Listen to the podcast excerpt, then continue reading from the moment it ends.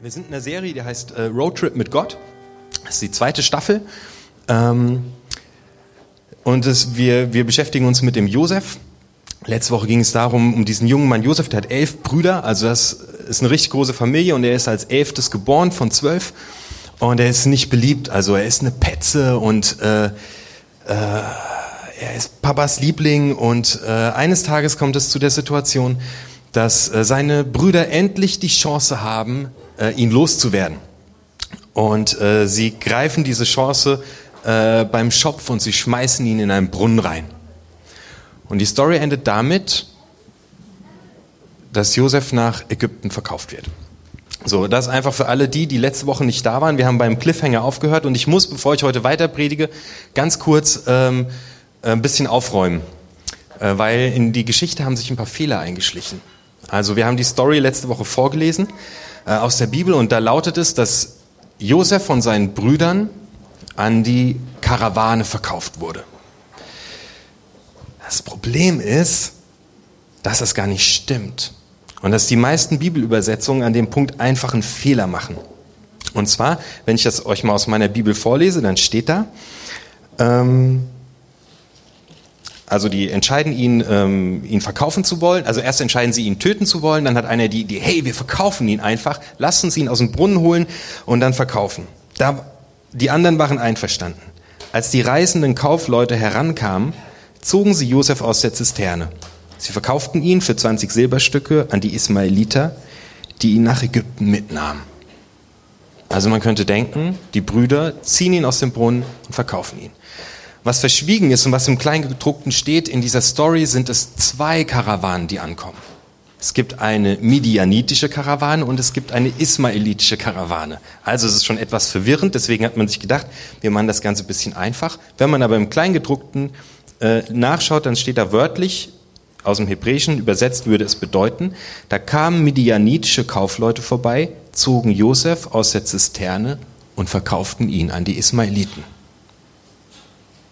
Krass, ich habe das total anders in Erinnerung aus dem Rallye-Unterricht und aus dem Kindergottesdienst, dass die Brüder den verkaufen. Ist aber nicht so. Ist einfach um der Einfachheit willen schnell, schnell übersetzt. Fehlt ein wichtiges Detail. Und ich war mega beruhigt, weil ich dachte, ja yeah, geil, ey, Gott hat einen harten linken Haken.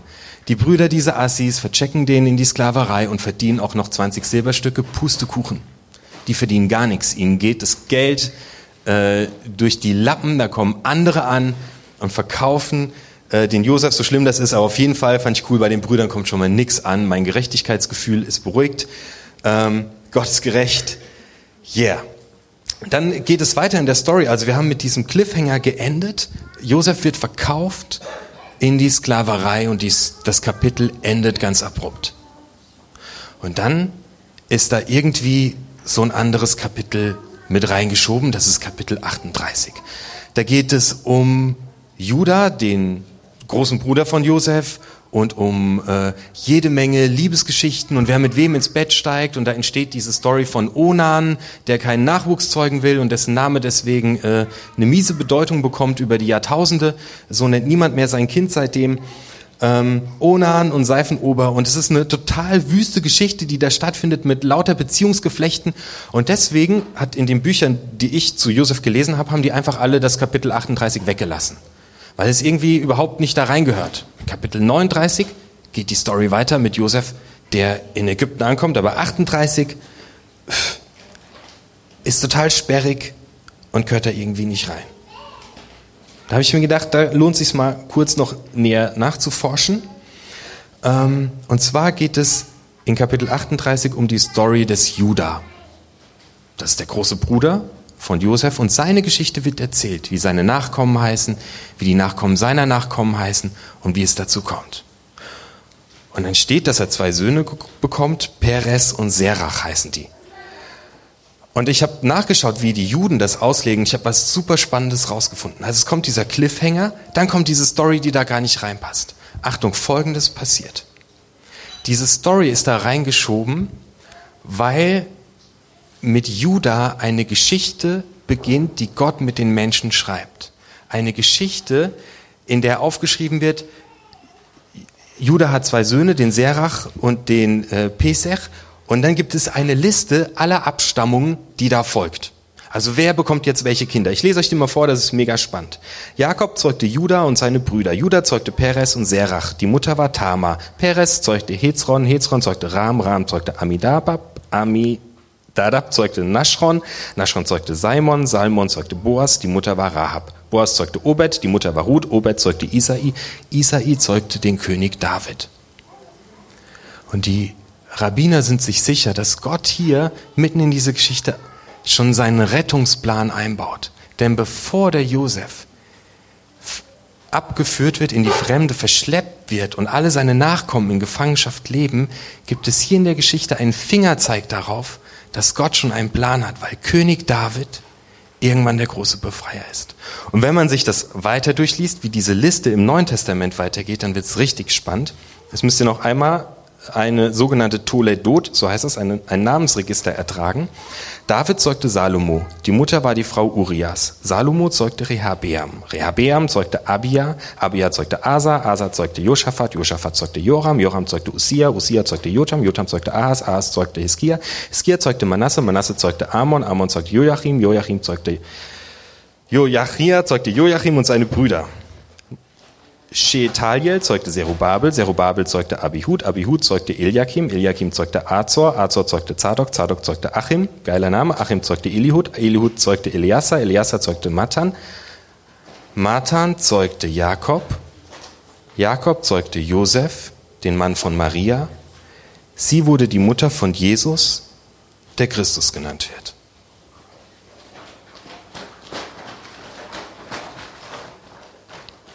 Ich finde das krass.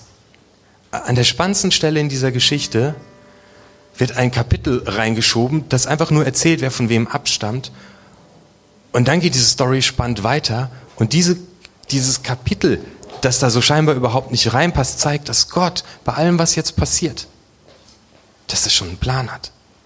Dass er schon einen Plan B hat, dass er schon einen Rettungsweg aufgetan hat, weil diese Story von diesem Judah bis zu Josef Josef, Josef, Maria und Jesus weist. Und ich fand es mega spannend, als ich das rausgefunden habe. Es gibt eine Gottesgeschichte unsichtbar quer durch die Menschengeschichte hindurch. Mega spannend, ähm, wie, wie das zusammengestrickt ist. Le ähm, die Predigt von letzte Woche hat Pierre auf Instagram folgendermaßen wiedergegeben und ich fand, er hat es super gut zusammengefasst. Manche Träume platzen mitten auf dem Weg aber ohne sie wärst du vielleicht nie losgegangen. Das war die Story des Josef. Er hat große Träume, er will jemand werden und er wird von seinen Brüdern in den Brunnen geschmissen und verkauft. Sarah, ich würde dich bitten, dass du einfach mal die Story vorliest, um die es heute geht.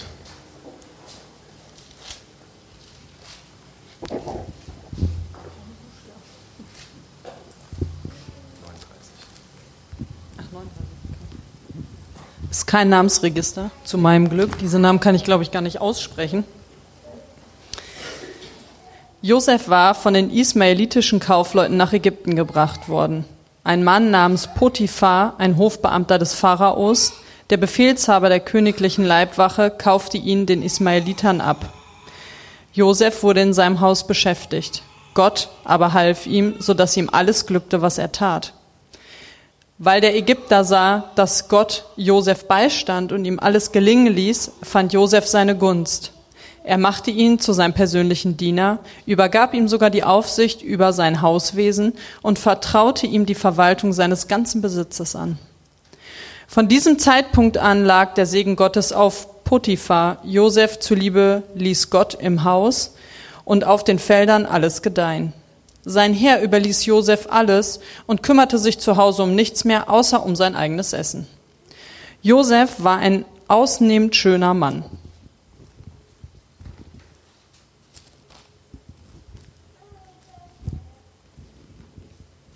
So kam es, dass Potiphars Frau ein Auge auf ihn warf. Eines Tages forderte sie ihn auf, komm mit mir ins Bett.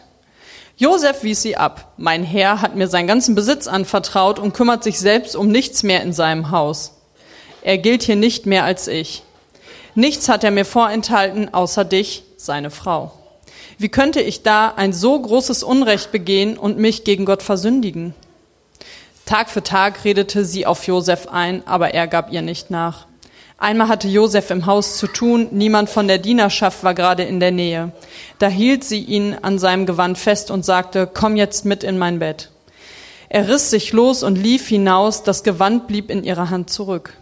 Als sie merkte, dass Josef fort war und sie sein Gewand in der Hand hielt, rief sie die Dienerschaft herbei und sagte, Seht euch das an. Mein Mann hat uns diesen Hebräer ins Haus gebracht, der nun seinen Mutwillen mit uns treibt.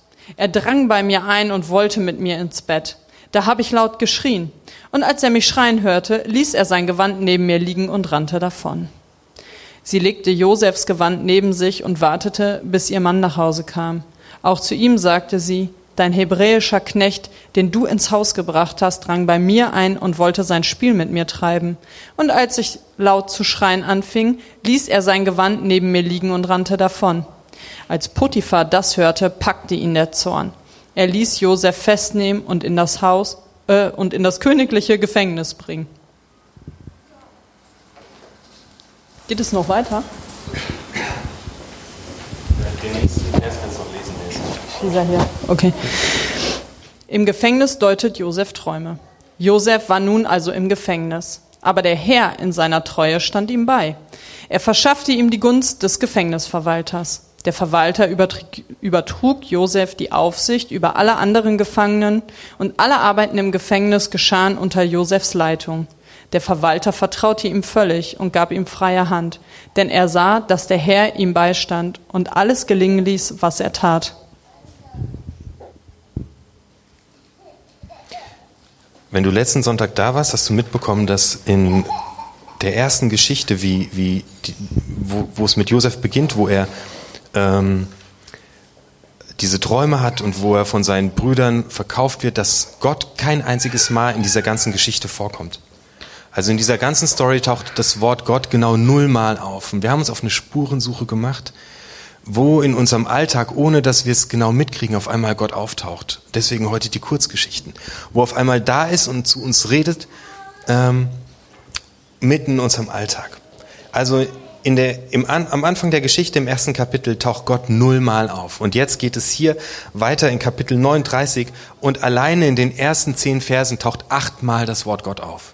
Achtmal steht da, und Gott war mit Josef und er war ein Mann des Gelingens und Gott ist mit ihm und Gott. Und das ist total geballt. Diese ersten Kapitel, wenn du zugehörst, die strotzen davon.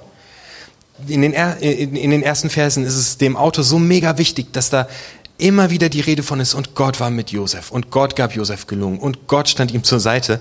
Das ist richtig geballt an dieser Stelle und kommt danach in der restlichen Geschichte auch so nicht mehr vor. Wir sagen so oft, Gott ist mit dir und Gott ist da in deinem Leben. Aber woher kommt das eigentlich? Das kommt von hier. An dieser Story mit Josef können wir feststellen, dass Gott keine Landesgrenze kennt.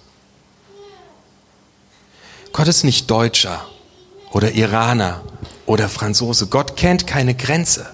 Gott geht mit. Es gibt keine gottverlassenen Orte auf dieser Erde. Und es gibt keine gottverlassenen Situationen. Und wenn du denkst, in dieser Situation, in der ich gerade stecke, kann Gott nicht sein, dann sagt dir diese Geschichte, er ist da. Der geht mit. Der war mit unten in der Grube. Der war mit auf der Karawane, ritt er auf dem Kamel. Der ist mit Josef mitgegangen und die Leute, die dieses Buch aufschreiben, die wollen dir damit sagen, du kannst darauf vertrauen. Egal wie Gott fern du dich gerade fühlst. Gott ist da ganz nah an deiner Seite. Und Josef wird verschleppt und er wird verkauft. Und er ist in einer Situation, in die er nie hinein wollte. Und Gott ist da. Und vielleicht bist du in einer Situation, in die du nie rein wolltest. Und Gott ist da. Und Gott geht mit. Wo auch immer du gerade hinläufst, wo auch immer du stehst, ob du rennst oder feierst oder verzweifelst oder lachst oder weinst, diese Geschichte sagt, Gott geht mit. Das finde ich fantastisch. Ähm, Wahnsinn. Weil wir das einfach echt so oft sagen. Ja, Gott mit dir, Gott ist da. Hier steht es. In dieser Story ist es dem Menschen, der die aufgeschrieben hat, sein wichtigstes Anliegen, dir mitzugeben, Gott ist mit dir.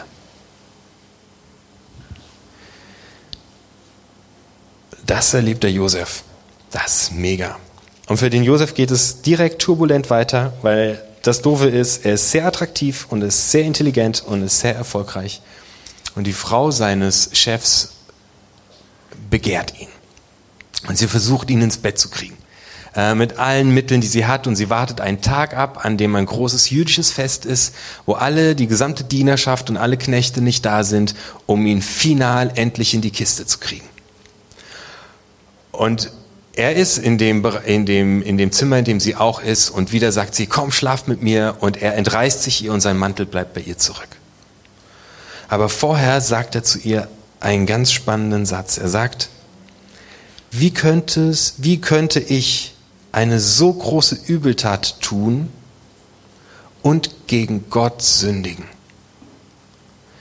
Faszinierend hierbei ist, wie könnte ich eine so große Übeltat tun? Das bezieht sich sprachlich auf den Potiphar, seinen Chef. Also er sagt, wie könnte ich deinem Mann, dem Potiphar, meinem Chef, eine so große Übeltat antun und gegen Gott sündigen. Das heißt, hier werden zwei Sachen miteinander verstrickt. Wer einem Menschen Übles tut, tut Gott Übles. Hast du den Zusammenhang? Wie könnte ich eine so große Übeltat tun und damit gegen Gott sündigen? Wer ein, einem Menschen Übles tut, tut Gott Übles. Wer schlecht über einen anderen Menschen redet, redet schlecht über Gott. Menschenschicksal, menschliches Leid sind verknüpft mit dem Schicksal Gottes und mit Gottes Leid. Wenn jemand dich verletzt, verletzt er Gott. Wenn du jemanden verletzt, verletzt du Gott. Hier wird etwas miteinander verbunden. Gott identifiziert sich mit dir. Ich glaube, dass Gott in Jesus Christus Mensch wurde und am Kreuz starb.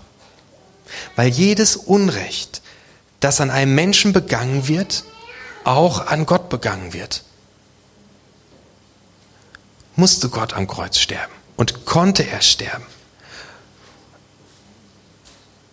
Und unser Scheitern auf sich nehmen, weil immer, wenn wir jemand anderen verletzen, wir Gott verletzen. Deswegen ist Gott ein Betroffener, wenn wir Mist bauen. Deswegen ist Gott ein Betroffener, wenn jemand dir Unrecht tut. Und deswegen ist Gott am Kreuz gestorben und konnte das stellvertretend tun, weil alles, was ihr, dir angetan wurde, ihm angetan wurde. Und darum kannst du aus einer Gnade leben und aus Freiheit leben. Weil wenn du andere verletzt hast, hast du Gott damit verletzt. Und Gott sagt, okay, ich nehme es auf mich, ich nehme es auf meine Schulter. Und er hat sich schlagen lassen dafür ans Kreuz. Es macht also keinen Sinn, dass du dich selbst weiter schlägst, wenn du Mist gebaut hast. Und wenn du untreu warst und wenn du eine große Übeltat begangen hast. Und wenn du andere Menschen schwer verletzt hast, hast du Gott damit verletzt. Aber Gott selbst ist dafür am Kreuz gestorben.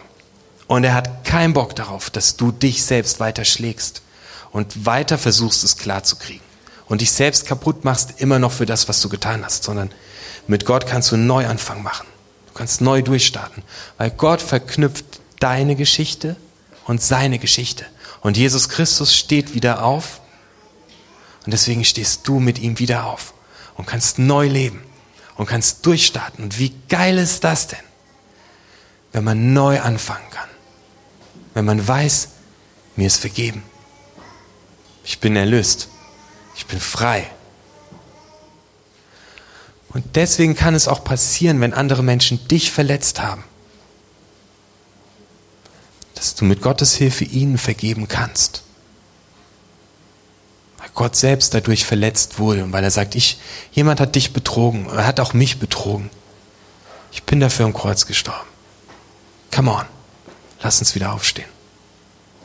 Neuanfang, mega. Und ich glaube, das ist eine Kultur, die wir brauchen. Weil wir sonst Sammler sind von Verletzungen und Schmerzen und Lügen. Aber es macht keinen Sinn, die zu sammeln. Es macht Sinn, die auszukippen am Kreuz. Gott verbindet, von Josef lerne ich, dass Gott sich selbst mit dir verbindet. Wenn jemand dich verletzt, verletzt er Gott. Josef sagt, wie könnte ich so eine große Übeltat tun gegen Potiphar und gegen Gott sündigen? Eine ganz, ganz krasse Verknüpfung. Also, das Erste, was ich aus der Story gelernt habe, ist, Gott geht mit dir. Tiefen Höhen, Gruben. Und wenn du denkst, du bist am gottverlassenen Ort und in einer Situation, in der Gott niemals sein könnte, irrst du dich, weil er ist da. Das Zweite, was ich lerne, ist, Gott verknüpft deine Geschichte mit seiner Geschichte. Und du kannst neu anfangen.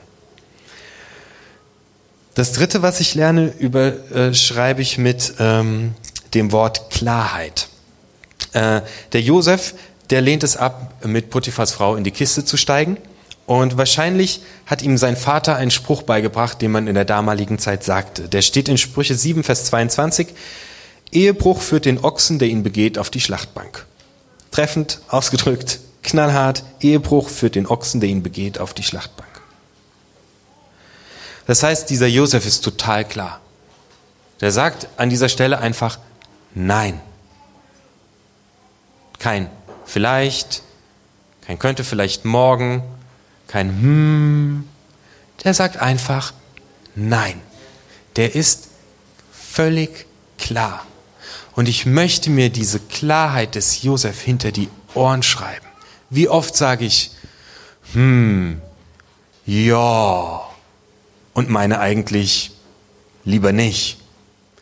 Wie oft sage ich, ja, klar, super Idee, und denke eigentlich, vielleicht vertagt sich's ja. Josef geht einen geraden Weg.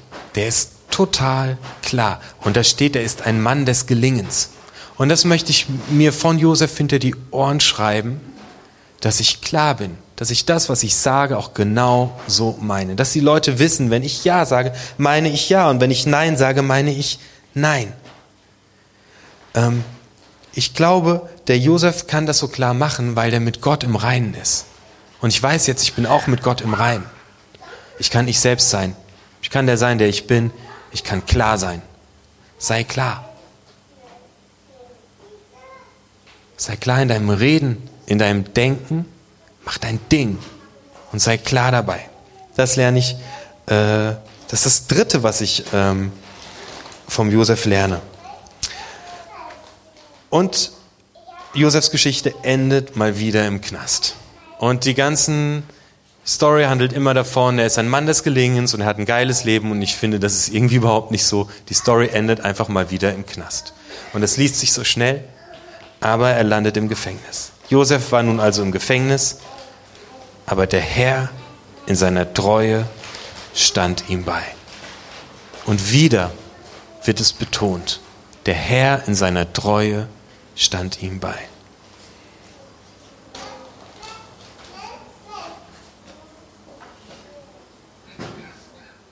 Das ist dieser Geschichte von Anfang bis zum Ende das Wichtigste. Und das ist das, was du heute mitnehmen sollst, wenn du nach Hause fährst. Und es ist egal, woher du kommst und welchen Lifestyle du pflegst und was du für einen Bock missgebaut hast und was für Erfolge du feierst. Gott steht treu zu dir. Und er lässt sich nicht von dem hindern, was du für einen Mist baust, an deiner Seite zu sein. Und ich lade dich ein, dass du einfach dich an die Seite von Jesus stellst. Der Trick ist vielleicht einfach zu sagen, ich versuche immer möglichst dicht einfach bei Jesus zu sein. Ganz dicht an ihm dran zu bleiben, ihn zu fragen, was ist gerade los? Ich kann dich gerade nicht sehen, Jesus, aber kannst du mir begegnen? Aber der Herr in seiner Treue stand ihm bei. Und der Herr in seiner Treue steht dir bei.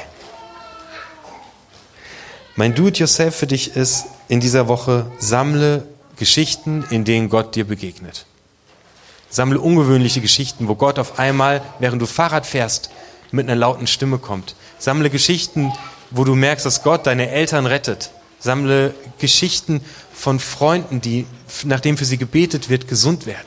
Sammle diese Geschichten, damit du siehst, wo Gott in deinem Leben treu an deiner Seite steht. Weil wir rennen so viel durch diese Welt und sehen es einfach nicht. Aber er ist da und er handelt. Und bring nächste Woche deine Geschichte mit, damit du sie hier erzählen kannst. Danke fürs Zuhören.